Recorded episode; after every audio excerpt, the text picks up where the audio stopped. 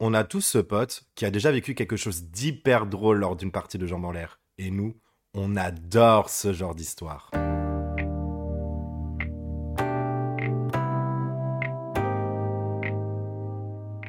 Eh, tu penses que les opposés s'attirent? Genre, tu rencontres quelqu'un et tu te rends compte que vous êtes complètement différents. Ah, on vient de recevoir une notif et notre histoire du jour parle justement de ça.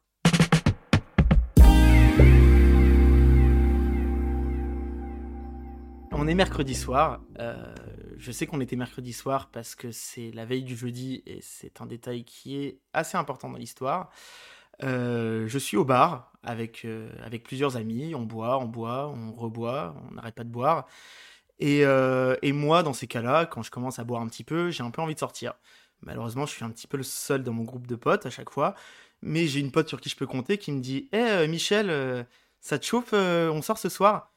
Moi, évidemment, ni une ni deux, je suis méga chaud. Je lui dis où on va. Elle me dit bah on a qu'à sortir dans cette boîte où on va souvent. Donc il y a en gros une boîte dans laquelle euh, je vais souvent euh, dans le marais, euh, une boîte gay. où j'aime bien aller parce que à chaque fois j'y vais complètement bourré et à chaque fois j'en ressors avec quelqu'un. Donc du coup, méga chaud, on se ramène là-bas, on rentre, on est bourré, on reboit, on fait la fête, on fait la folie, je m'éclate bien. Et là, je commence à, rencontrer quelqu'un. Alors, euh, je précise, parce que c'est important pour l'histoire, que c'était une personne d'origine maghrébine, en tout cas avec un teint basané.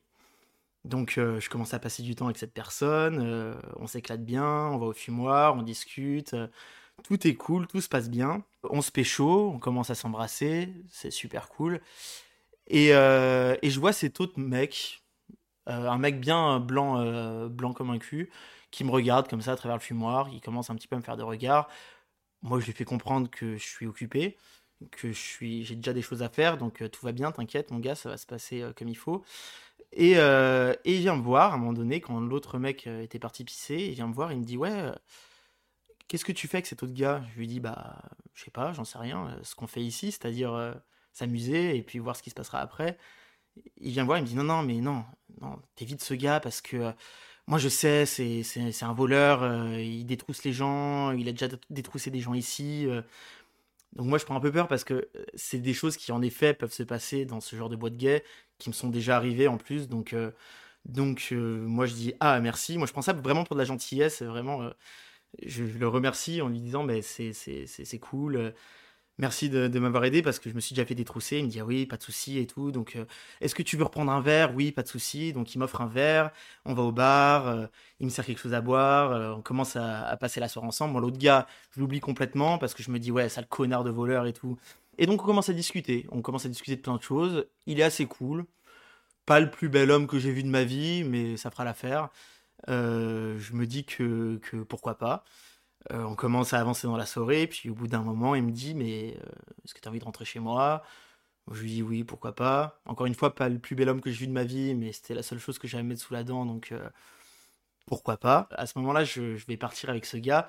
L'autre, je sais même plus où il est. Je sais même pas s'il est encore dans la boîte. Je l'ai plus revu de la soirée. Je me demande s'il a même pas pris mal ce qu'il a entendu avec avec le gars et qui s'est pas barré de moi en mode euh, en mode euh, ouais c'est des connards de toute façon je les laisse euh, voilà. Ça se trouve c'était vraiment un voleur hein, j'en sais rien hein, mais en tout cas en tout cas l'autre gars l'autre gars je l'ai pas revu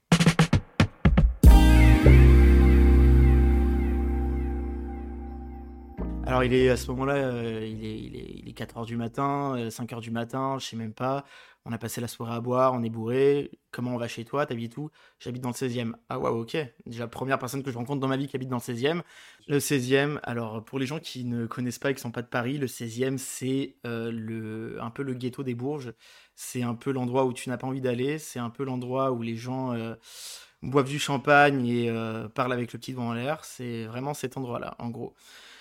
Donc euh, moi je me dis ouais super, euh, t'as un petit appart dans le 16e Ouais ouais j'ai un petit appart dans le 16e, euh, tranquillou, ça va être cool, super. comment on y va? Parce que là il est un peu tard, il n'y a plus de métro, il n'y a plus rien, on prend, on prend un Uber, comment on s'organise? Non non t'inquiète, moi j'ai ma bagnole qui est garée à côté, donc là je me dis le gars il vient en boîte en bagnole, déjà chelou, qui fait ça, surtout dans une vieille boîte miteuse du marais, enfin bon, on est, on est quand même sur quelque chose. Je me demande quand même s'il a pas un petit peu bu parce qu'on est quand même en boîte, il me dit non non t'inquiète, moi je suis bien, tranquille. Euh, on rentre chez moi, euh, ça va bien se passer, on prend ma bagnole. Moi, je suis suffisamment bourré pour lui faire confiance. Quelle erreur, mais je suis suffisamment bourré pour lui faire confiance. Donc je le suis. On prend sa belle bagnole. euh, on commence à se diriger vers le 16e. Et on parle. Alors il faut savoir qu'à cet instant-là, c'est, on est quelques jours avant les présidentielles. On est dans un moment où la France ne parle que de politique. On est dans un moment où on est tous en train de choisir notre camp. Il faut savoir aussi que moi, je suis quelqu'un de gauche, quelqu'un qui est assez affirmé à gauche et qui vote même bien à gauche. Et euh, pour moi, c'est quelque chose d'assez important. Et je suis aussi entouré d'un d'un groupe de gens, d'amis, de familles qui votent tous à gauche. Je suis dans une espèce de petite bulle à Paris, dans la petite bulle de gauche de Paris, quoi. Donc on commence à discuter et, euh, et je sais pas pourquoi ça en vient à la politique, si parce qu'on a que ça à dire en réalité sur le trajet. Et, euh, et il me dit oui de toute façon moi je vote Le Pen mais pour qui d'autre euh, voter? Moi j'éclate de rire, je suis mort de rire, je suis en mode ah ah ah trop drôle, un gars qui vote Le Pen, ah vraiment t'es marrant hein, lol. Il me regarde très sérieux, non il me regarde pas, il regarde la route j'espère bien, mais en tout cas il est, il est, il est très sérieux et il me dit bah non mais en vrai, enfin, quel autre choix Quel autre choix tu pourrais avoir?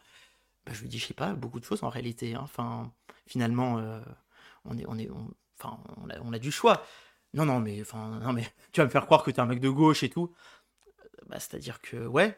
C'est-à-dire que, ouais. Et là, je commence à capter, tu vois, petit à petit, on voit la Tour Eiffel s'approcher, on voit les, les jolis immeubles autour de nous, je vois la voiture, je vois là où je suis, et je me rends compte qu'il parle de Le Pen, et je me dis, ah ouais, donc je suis dans la voiture d'un connard de raciste. Et là, je repense aussi au mec basané que j'étais en train de pécho au début de soirée, et je me dis, Mhm, il l'a traité de voleur, donc, et euh, d'accord. Donc là, je comprends dans quoi je suis en train de m'embarquer. Là, je me sens mal, je me sens juste mal. Là, toute ma libido qui commence à descendre d'un coup, elle drop au sol, genre, il n'y a plus rien, il n'y a plus rien, je suis, mort. Donc, euh, donc j'envoie un message à ma pote, qui était là avec moi en boîte au début, je lui dis, meuf, là, je suis en train de m'embarquer dans un truc, j'ai plus envie du tout. En même temps, là, je suis dans un Uber, non, dans une voiture qui, qui va vers chez lui. Si je lui dis dépose-moi là, je sais pas où je vais, je suis perdu dans Paris. Enfin bref, donc pas le choix, je vais aller chez lui, mais, euh, mais l'angoisse totale, quoi, j'ai plus envie. Ma pote qui a un petit cœur qui m'envoie des messages en mode s'il faut, je te sauve, euh, arrête-toi là, je te paye un Uber, euh, vas-y, tu rentres chez toi, euh, tout va bien. Moi je lui dis bon, écoute, on va aller chez lui, on va voir comment ça se passe. Donc on arrive chez lui, il me dit ouais, bon, petit appart et tout. On arrive chez lui, un appartement, c'est magnifique, ultra propre, ultra clean, avec des jolis meubles, plusieurs pièces. Faut savoir aussi que j'habite dans un 20 mètres carrés miteux à Paris, donc moi j'ai pas l'habitude de voir des apparts comme ça. C'est beau, il y a des verres à vin, il y a des verres à eau, il y a, tout ce qu'il faut, tout est propre, tout est bien fait. Euh, et là, il a l'audace de me dire quand même, ce gars, alors euh, fais pas trop gaffe euh, au ménage parce que il y a Consuela, ma femme de ménage, qui fait que de la merde. Donc, il va falloir que je la renvoie à force, hein, parce que vraiment, n'importe quoi. Moi, je le regarde avec des yeux, je me dis, mais qui es-tu? Qui est cet homme? Que fais-tu dans la vie? Pourquoi? Comment? J'ai envie de savoir à ce moment-là. J'ai envie de savoir qui il est, j'ai envie de savoir comment on en arrive là dans sa vie, comment on a envie de virer Consuela, alors que t'as une pauvre femme qui te rend ton appart incroyable, nickel. À ce moment-là, je suis outré. Euh, ma pote me téléphone, ce qui est, euh, euh, incroyable de sa part d'ailleurs. Elle me téléphone, elle me dit ferme ta gueule. Là, je fais genre, je suis ta pote en détresse. Donc, fais genre, tu dois me rejoindre. Fais genre, tu dois, venir m'aider parce que ça va pas et tout. Et là, j'ai quelques moments dans ma vie où je pense que j'ai été très con. Je pense que c'est un de ces moments-là dans ma vie où j'ai été très con. Je lui ai dit, je pense que l'alcool a beaucoup joué aussi. hein. Je lui ai dit, non, mais tu sais quoi? Maintenant que je suis là, bah on va voir, non? Et vraiment, une, une- audace, un ridicule. Donc on s'assoit sur son petit canapé en cuir, on se boit un petit verre de vin, parce que pourquoi pas finalement. Et, euh, et moi je le trouve de plus en plus moche, je le trouve de plus en plus odieux. Et ben qu'est-ce qui s'est passé? On a fini dans son lit et on n'a pas dormi de la nuit.